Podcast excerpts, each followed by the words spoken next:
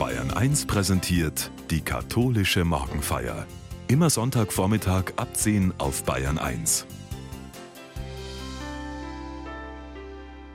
Auch wenn unser Tag Ende Januar jetzt schon fast wieder um eine Stunde mehr Licht hat, befinden wir uns immer noch in der dunklen Jahreszeit.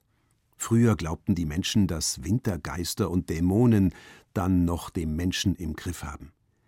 In der Bibel finden sich einige Geschichten über Menschen, die von fremden Kräften besessen sind. Pastoralreferentin Susanne Bauer aus München gestaltet die katholische Morgenfeier. Der Himmel im Januar hat etwas ganz Besonderes. Er ermöglicht Wintererleben und Sommergefühle in einem. Noch sind die Tage kurz und das Licht spärlich. Statt bunter Farben erscheint unsere Umgebung oft in schwarz-weiß, und der Farbtopf des Januarhimmels kennt eine große Auswahl an Grautönen. Trübsinnsgrau, lähmendes Grau, allerhand gräuliche Gefühle wie Depression, Angst und Trauer. Und jeder Mensch, jedes Leben, jedes Jahr hat da sein ganz eigenes Grau. 2024 bietet großes Grauen in der Politik, grauenvolle Ereignisse und grausame Bilder aus verwundeten Ländern mit verletzten Menschen.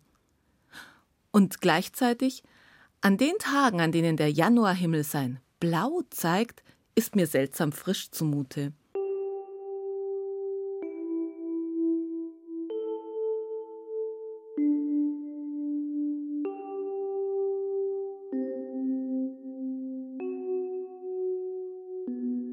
Bei Blau denken wir an das Wasser, an Quellen und Bäche, an Flüsse und Seen, an die Weite, des Meeres und des Himmels, beides starke Bilder für die Größe Gottes. Blau ist die Farbe der Treue. Die Treue befreit von Ängsten. Sie gibt Halt und Sicherheit, Festigkeit und Beständigkeit. Johann Wolfgang von Goethe schreibt in seiner Farbenlehre Diese Farbe macht für das Auge eine sonderbare, fast unaussprechliche Wirkung. Wir sehen das Blau gern an, nicht weil es auf uns dringt, sondern weil es uns nach sich zieht. Die Farbe Blau versetzt uns ins Träumen, sie erweckt Sehnsucht nach mehr als allem, was auf Erden ist, und gleichzeitig eine große Sehnsucht nach Zuversicht und Geborgenheit. Wenn ich dieses Blau jetzt zu Beginn des Jahres sehe, wenn ich den Blick hebe und mir fast ein wenig schwindlig wird vor der Helle, dann möchte ich stehen bleiben und darüber staunen. Aber wenn ich zu lange stehen bleibe, dann friere ich in der kalten Januarluft. Also muss ich losgehen, weitergehen, auch wenn ich noch nicht genau weiß, was da alles auf mich zukommen wird und ob der nächste Schritt mich schon wieder ins Graublau führt. Und schon sind sie wieder da, die Schatten, die gerade im Januarlicht zu verwaschen scheinen. Flüchtige, graue, verschleierte Schatten, weil die Sonne keine klaren Konturen zulässt. Die Astronomie sagt uns zwar, dass, der Winterhälfte zum Trotz, jetzt die Sonne uns so nahe ist wie das ganze Jahr nicht mehr. Und Einzelhandel und Bekleidungsprospekte sind schon ganz auf Frühling gepolt. Unser Körper und unsere Seele hingegen kennen noch den Rhythmus der Jahreszeiten, haben ihn tief abgespeichert und lassen uns manchmal ganz deutlich spüren, es ist Winterzeit, Schattenzeit. Mach dir nichts vor, das macht was mit dir. Früher glaubten die Menschen, dass es die Wintergeister sind, die uns Menschen dann fest im Griff haben und die es mit aller Macht zu vertreiben gilt. Mit lautem Gelärm, prasselnden Feuern und allerlei Räucherwerk ging man diesen Schatten an den Kragen, versuchte sie zu vernichten, sie schadlos zu halten, ihnen mit den Verkleidungen des Faschings ein Schnippchen zu schlagen. Nein, mich erwischst du nicht. Man kann das aus heutiger Sicht belächeln. Und trotzdem merkt auch der moderne Mensch, dass es nicht so einfach ist, im Winter sein inneres Gleichgewicht zu behalten. Irgendwie begünstigen die äußeren auch die inneren klimatischen Bedingungen. Wir spüren es im Winter einfach deutlicher, wenn etwas in uns herumgeistert. Und es gibt Gründe, dass wir uns dann so ausgeliefert fühlen. Klingt dämonisch und ist doch eine zutiefst menschliche Grunderfahrung.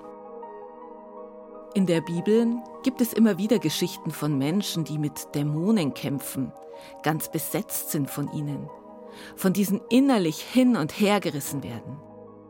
Auch in diesen Szenarien geht es manchmal ganz schön wild und laut zu, sucht sich die Energie ein Ventil in Sprache, Stimme und Körperausdruck, so wie im heutigen Evangelium. In Kapharnaum ging Jesus am Sabbat in die Synagoge und lehrte und die Menschen waren sehr betroffen von seiner Lehre, denn er lehrte sie, wie einer, der göttliche Vollmacht hat, nicht wie die Schriftgelehrten. In ihrer Synagoge saß ein Mann, der von einem unreinen Geist besessen war. Der begann zu schreien Was haben wir mit dir zu tun, Jesus von Nazareth? Bist du gekommen, um uns ins Verderben zu stürzen? Ich weiß, wer du bist, der Heilige Gottes. Da befahl ihm Jesus Schweig und verlass ihn. Der unreine Geist zerrte den Mann hin und her und verließ ihn mit lautem Geschrei. Da erschraken alle, und einer fragte den anderen, was hat das zu bedeuten? Hier wird mit Vollmacht eine ganz neue Lehre verkündet. Sogar die unreinen Geister gehorchen seinem Befehl. Und sein Ruf verbreitete sich im ganzen Gebiet von Galiläa. Fridolin Stier übersetzt hier nicht unreiner Geist oder Dämon, sondern verwendet das Wort Abergeist. Ich finde dieses Wort schon spannend durch seine Klangfarbe, so wie Aberglaube, wie Abgründe, abtrünnig werden. Das hat alles mit Verborgenem und Unsichtbarem zu tun, mit den Dingen, die ich so gerne aus meinem Leben verbannen möchte und die im Moment in meinem persönlichen Alltag so präsent sind. So viele Abers durchkreuzen meine Überlegungen. Statt mich über einen gelungenen Gedanken zu freuen, flüstert mir eine miesmacherische Stimme zu, alles schon mal gesagt worden. Und im Internet, da gibt es vielleicht noch viel Besseres und Schlaueres von Menschen, die es viel geschickter formulieren können. Und schnell stelle ich alles in Frage. Wenn ich zu oft auf diesen Abergeist höre, verliere ich die Lust, mich zu mühen oder werde ganz deprimiert. Und dann gibt es da den Dämon des Alltags, der mich einfach so durch die Woche schleust, ohne mir einen echten Genuss zu gönnen. Ein besonders hartnäckiger Abergeist sitzt bei mir im Ohr und streut immer wieder Skrupel, macht mir ein schlechtes Gewissen, indem er wie kleine spitze Steinchen in den Winterstiefeln immer wieder piekst und reibt mit seinem Klang. Hättest du nicht und hättest du doch. Ablenkungen durch vermeintlich wichtige Tätigkeiten sind ebenfalls eine Alltagserscheinung des Abergeistes. So kann er die Auseinandersetzung mit den eigentlichen Lebensfragen hervorragend verhindern. Ich kann die schreiende und wütende Person im Evangelium gut verstehen, mich hineinversetzen in Momente, in denen die Abergeister bei mir leichtes Spiel haben, an meinen seelischen Wintertagen. Da ist so viel Kampf in mir und Kraft, die sich gegen mich selber wendet. Das lässt sich kaum mit Disziplin im Zaum halten. Und wenn dann jemand in meiner Umgebung auf mich zugeht und mich mit einem Wort, einer Aussage berührt, reagiere ich wie Dynamit, ziemlich explosiv. Und das erkenne ich auch hier am Schauplatz der Synagoge in Kapharnaum. Der Mann ist von Krankheit unglücklich und nervös. Und doch findet Jesus einen Weg, diesen Mann zu erreichen. Jesus gelingt es, ihn anzurühren. Jesus lässt sich stören, herausfordern. Es ist das Modell Jesu. Er geht auf die Abergeister zu und spricht sie an. Jesus diskutiert nicht mit den Dämonen, er nimmt das Leiden ernst. Er spricht den Menschen als Person an, und das ist der erste Schritt zur Befreiung. Der Evangelist will mit wenigen Worten deutlich machen, was mit Menschen geschieht, die Jesus begegnen. Sie werden geheilt von den Kräften, die sie einengen. Das geht nicht still und leise vor sich. Das ist Unruhe und Störung hoch drei. Für den Evangelisten Markus beginnt wohl der Weg des Glaubens mit der Unruhe. Ich denke, alle, die diese Situation in der Synagoge miterleben, werden auch unruhig, Sie erleben die Heftigkeit und beginnen wahrscheinlich selbst zu zittern und sich ohnmächtig zu fühlen angesichts der Wucht der Gefühle. Unruhig werden wir doch dann, wenn wir Unsicherheit spüren, den Alltag in Frage stellen und uns nicht mit Gewohnten zufrieden geben. Wenn wir bereit sind, neue Räume zu betreten, sobald Überraschungen Unvorhersehbares unseren Weg kreuzt. Wenn es laut wird im Hin und Her der Debatten und im Kampf mit mir selber. Wenn ich nicht mehr aus noch ein weiß mit mir selber und am liebsten aus der Haut fahren möchte. Ist dieses Gefühl der Ohnmacht eines der Einfallstore für Gott? Ist das Kapharnaum? Der Ortsname bedeutet der Tröster oder der Herr tröstet. Hier wird etwas von der heilenden Kraft der Liebe spürbar. Kapharnaum ist so etwas wie der Hotspot für das anbrechende Reich Gottes. Aber es liegt an jedem Menschen selbst, die Entscheidung zu treffen, wie nah er sich an diesen Ort des Trostes und der Auseinandersetzung hinwagt. Es liegt an mir, ob ich dieser liebenden Kraft vertraue, ob ich zulasse, dass er mir ein Stückchen Blau zeigt in einem Alltagshimmel voller Wolken, Stürme, Regenschauer und Schatten.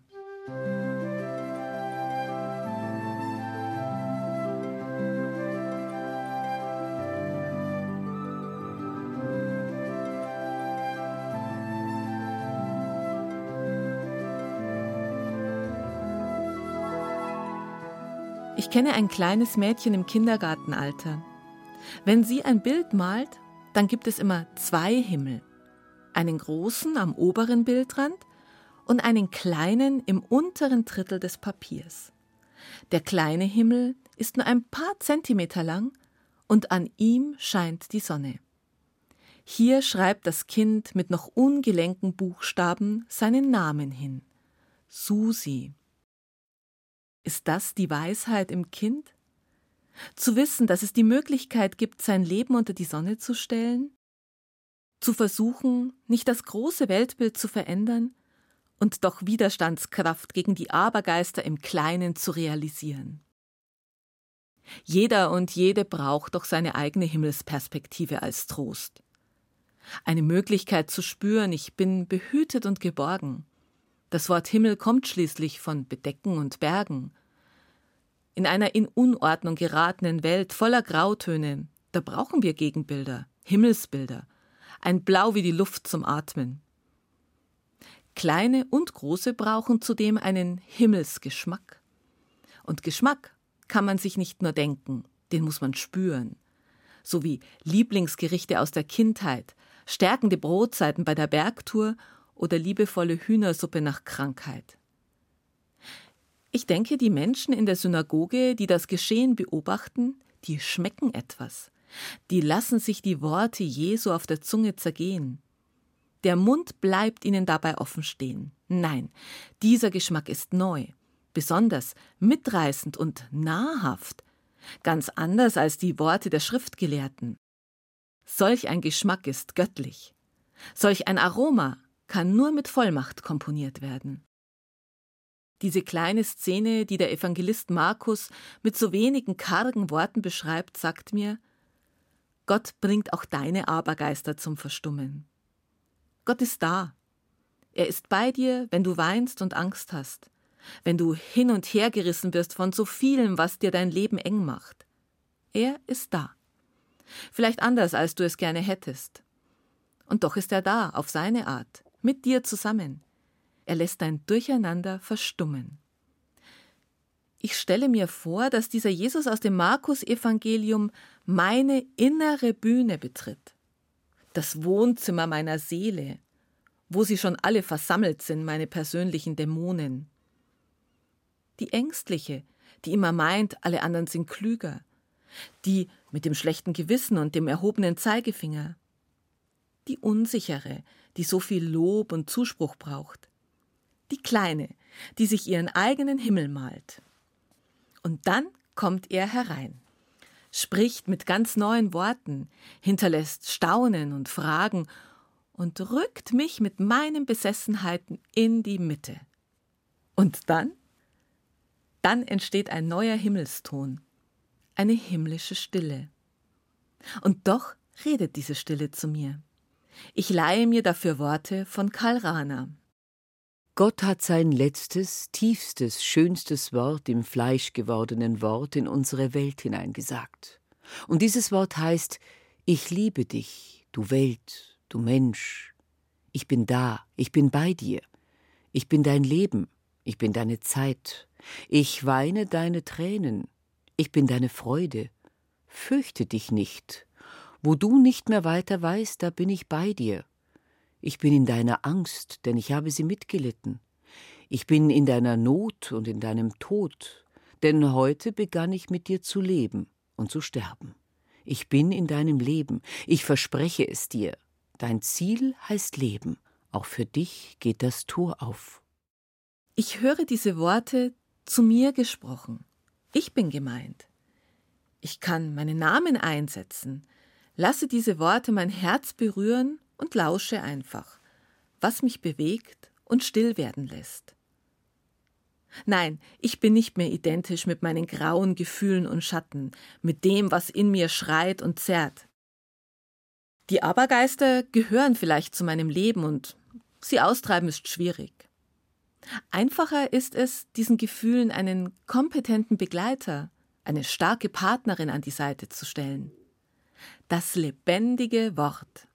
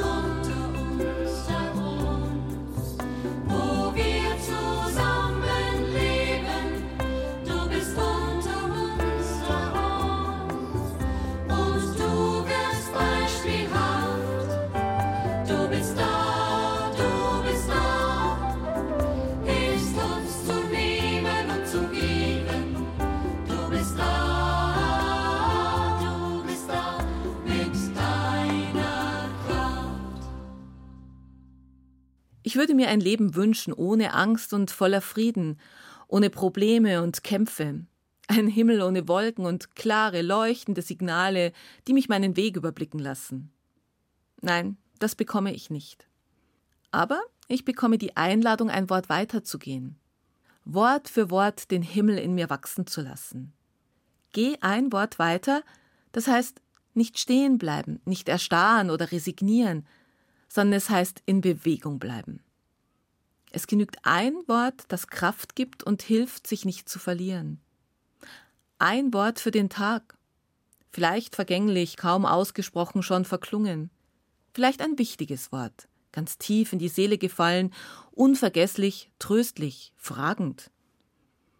Im heutigen Evangelium ist das Wort, das meinen Abermonstern gesagt wird, Schweig, geh hinaus, nimm dir Zeit, auf deine Gefühle zu achten und vertrau meiner Kraft.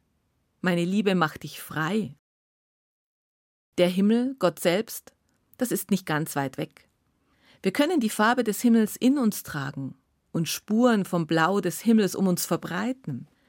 Und wir können das Blau des Himmels in uns aufnehmen, das durch sein Wort und durch andere Menschen in unser Leben kommt. Nehmen wir das Blau des Himmels, die Nähe Gottes mit in diesen Tag und heute Nachmittag auf den Spaziergang. Nehmen Sie das Blau des Himmels morgen an Ihren Arbeitsplatz mit oder nächste Woche in die Schule und stellen Sie es sich vor Augen, wenn die Hektik und der Stress überhand nehmen. Ich wünsche uns allen, dass wir vom Blau des Himmels leben und dass Gott uns nahe ist in unserem Alltag, damit wir bestehen können, als Menschen mit Zuversicht und einer großen Hoffnung. Lasst uns beten mit den Worten, die den Himmel in sich tragen. Vater unser im Himmel, geheiligt werde dein Name, dein Reich komme, dein Wille geschehe, wie im Himmel so auf Erden. Unser tägliches Brot gib uns heute und vergib uns unsere Schuld, wie auch wir vergeben unseren Schuldigern.